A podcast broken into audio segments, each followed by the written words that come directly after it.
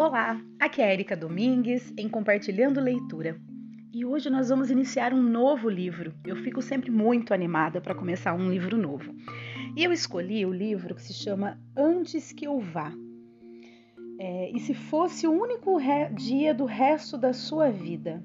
Então vamos lá. O título é Antes que eu vá e o subtítulo é E se hoje fosse o único dia do resto da sua vida? A autora é Lauren Oliver. Uh, na verdade, tem um filme né, deste, deste livro. Então vamos, vamos explorar, como eu sempre gosto de fazer no início, tá? A editora é intrínseca. Então vamos ler algumas coisas aqui da, da capa. Talvez você possa se dar ao luxo de esperar. Talvez para você haja um amanhã. Um, dois, três ou dez milhões de amanhãs tanto tempo que você possa nadar que você possa nadar nele, deixar rolar e enrolar-se nele, deixá-lo cair como moedas por entre os dedos. Tanto tempo que você possa desperdiçá-lo. Mas para alguns de nós há apenas o hoje, e a verdade é que nunca se sabe quando chegará a sua vez. Uau, é bem isso mesmo, né, pessoal? Algumas citações aqui, vamos lá.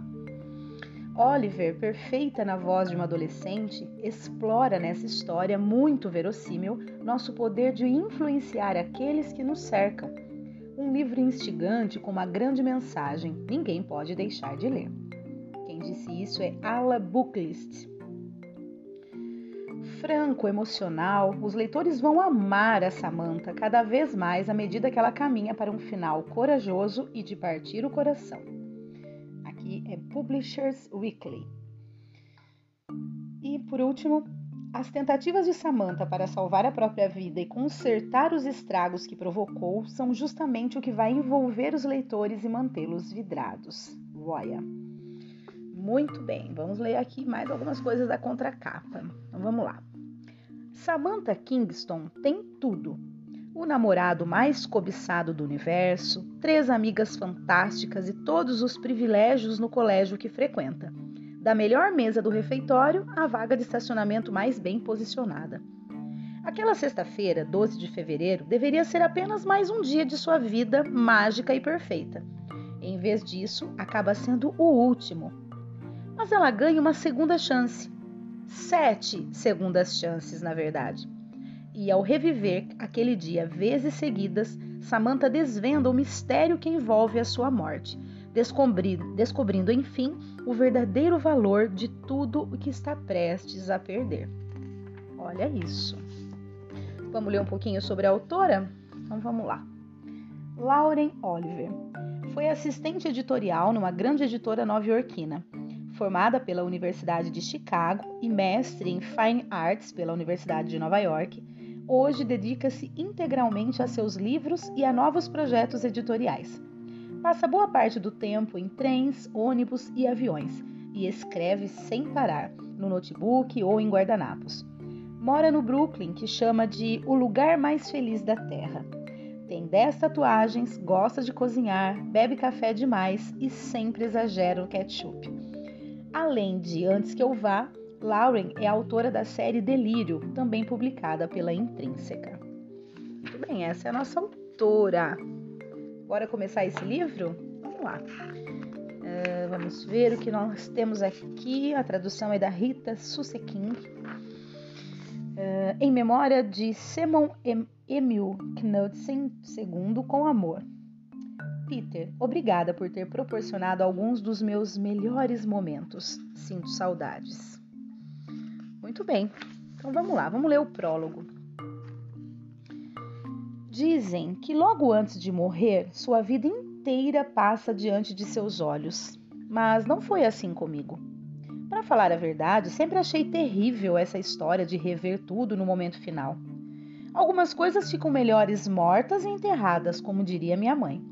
Eu ficaria feliz em esquecer todo o meu quinto ano, por exemplo, a fase dos óculos e do aparelho cor-de-rosa. E alguém iria querer reviver o primeiro dia do ensino fundamental? Junte a isso todas as férias chatas em família, as aulas de álgebra sem o menor propósito, as cólicas menstruais e os beijos ruins que mal suportei na primeira vez. A verdade, apesar disso, é que eu não me importaria em reviver meus melhores momentos quando fiquei com Bob Croghan pela primeira vez, bem no meio da pista de dança na festa da escola, e todo mundo viu que estávamos juntos. Quando Lindsay, Elodie, Ellie e eu ficamos bêbadas e resolvemos fazer anjo. Ah, tá, peraí. São várias coisas que ela tá citando como sendo algo bacana, né? Então, o primeiro foi essa dela beijar o menino, o Bob Cochran, pela primeira vez em plena é, pista de dança na festa da escola, né, onde todo mundo estava vendo. Aí um outro momento. Quando Lindsay, Elodie, Ellie e eu ficamos bêbadas e resolvemos fazer anjos de neve na primavera e deixamos buracos do nosso tamanho no gramado de Ellie. Outro momento. Minha festa de aniversário de 16 anos, quando acendemos 100 velas e dançamos em cima da mesa do jardim. Ou o Halloween, em que Lindsay e eu pregamos uma peça em Clara Celsi Celce. Fomos perseguidas pela polícia e rimos tanto que quase vomitamos. São essas as coisas que eu queria lembrar e pelas quais gostaria de ser lembrada.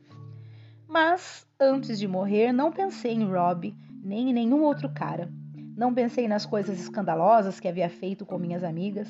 Nem sequer pensei na minha família, nem na maneira como a luz da manhã pinta de creme as paredes do meu quarto, nem no perfume que as azaleias do lado de fora da minha janela exalam em julho uma mistura de mel e canela. Em vez disso, pensei em Vicky Helena. Mais especificamente, pensei em quando, no quarto ano, Lindsay anunciou na frente de toda a turma de educação física que não queria Vicky em seu time de queimado. Ela é gorda demais, dissera. Dá para acertá-la de olhos fechados. Eu ainda não era amiga da Lindsay, mas mesmo naquela época ela já tinha um jeito hilariante de dizer as coisas, e eu ri junto com todo mundo, enquanto o rosto de Vicky ficava roxo como uma nuvem carregada. E foi disso que me lembrei naquele instante que antecede a morte, quando supostamente eu teria alguma grande revelação sobre meu passado, do cheiro de verniz, do barulho de nossos tênis no piso polido, do short apertado de poliéster, das risadas ecoando no espaço grande e vazio, como se houvesse muito mais do que 25 pessoas no ginásio. E do rosto de Vicky. O estranho era que eu não pensava naquilo havia séculos. Era uma daquelas lembranças que você nem sabe que estão ali. Não que Vicky tenha ficado traumatizada, nada disso. As crianças fazem esse tipo de coisa umas, umas com as outras. Não é nada demais. Sempre vai haver uma pessoa rindo e outra sendo motivo de piada. Acontece todos os dias, em todas as escolas, em todas as cidades dos Estados Unidos provavelmente de todo mundo, até onde sei. A grande questão em crescer é aprender a ficar do lado de quem ri. Para começar, vi que nem era tão gorda. Seu rosto e sua barriga eram um pouco rechonchudos, mas antes do ensino médio tinha emagrecido e crescido 7 centímetros e meio. Ela até se tornara amiga de Lindsay. As duas jogavam hóquei sobre grama e se cumprimentavam nos corredores. Certa vez, no primeiro ano do ensino médio, Vicky relembrou essa história em uma festa. Estávamos um pouco alegrinhas e rimos sem parar, principalmente Vicky, que ficou com o rosto quase tão roxo quanto naquele dia do ginásio. Esse era o primeiro fato estranho. O outro, mais estranho ainda, foi estarmos conversando justamente sobre isso. O que acontece logo antes de você morrer? Não sei exatamente como o tema surgiu, só lembro que Elodie estava reclamando que eu sempre me sentava no carona e se recusava a colocar o cinto de segurança. Ela ficava se debruçando no banco da frente para mexer no iPod de Lindsay, ainda que teoricamente os privilégios de DJ fossem meus. Eu tentava explicar minha teoria sobre rever seus melhores momentos antes da morte, e estávamos decidindo que momentos seriam. Lindsay escolheu o instante em que descobriu que tinha sido aceita na Duck, é claro e Ellie, que estava reclamando do frio, como sempre, e dizendo que ia morrer de pneumonia ali mesmo, participou da conversa apenas o suficiente para dizer que gostaria de reviver eternamente a primeira vez em que tinha ficado com Matt Wide, o que não foi surpresa para ninguém. Lindsay e Elodie estavam fumando e a chuva gelada entrava pelas janelas abertas. A estrada era estreita e sinuosa, e dos dois lados dos dois lados, galhos de árvores escuros e sem folhas balançavam como se dançassem ao vento. Elodie colocou o Splinter do Fallacy para irritar Ellie, talvez porque estivesse de saco cheio de tanta reclamação. Era a música de Ellie e Matt, que terminara com ela em setembro. Ellie chamou Elodie de vaca e soltou o cinto, inclinando-se por cima do banco e tentando pegar o iPod. Lindsay reclamou que o cotovelo de alguém estava batendo em seu pescoço. Seu cigarro caiu da boca, bem entre suas coxas. Ela começou a xingar e a tentar espanar as cinzas do estofado.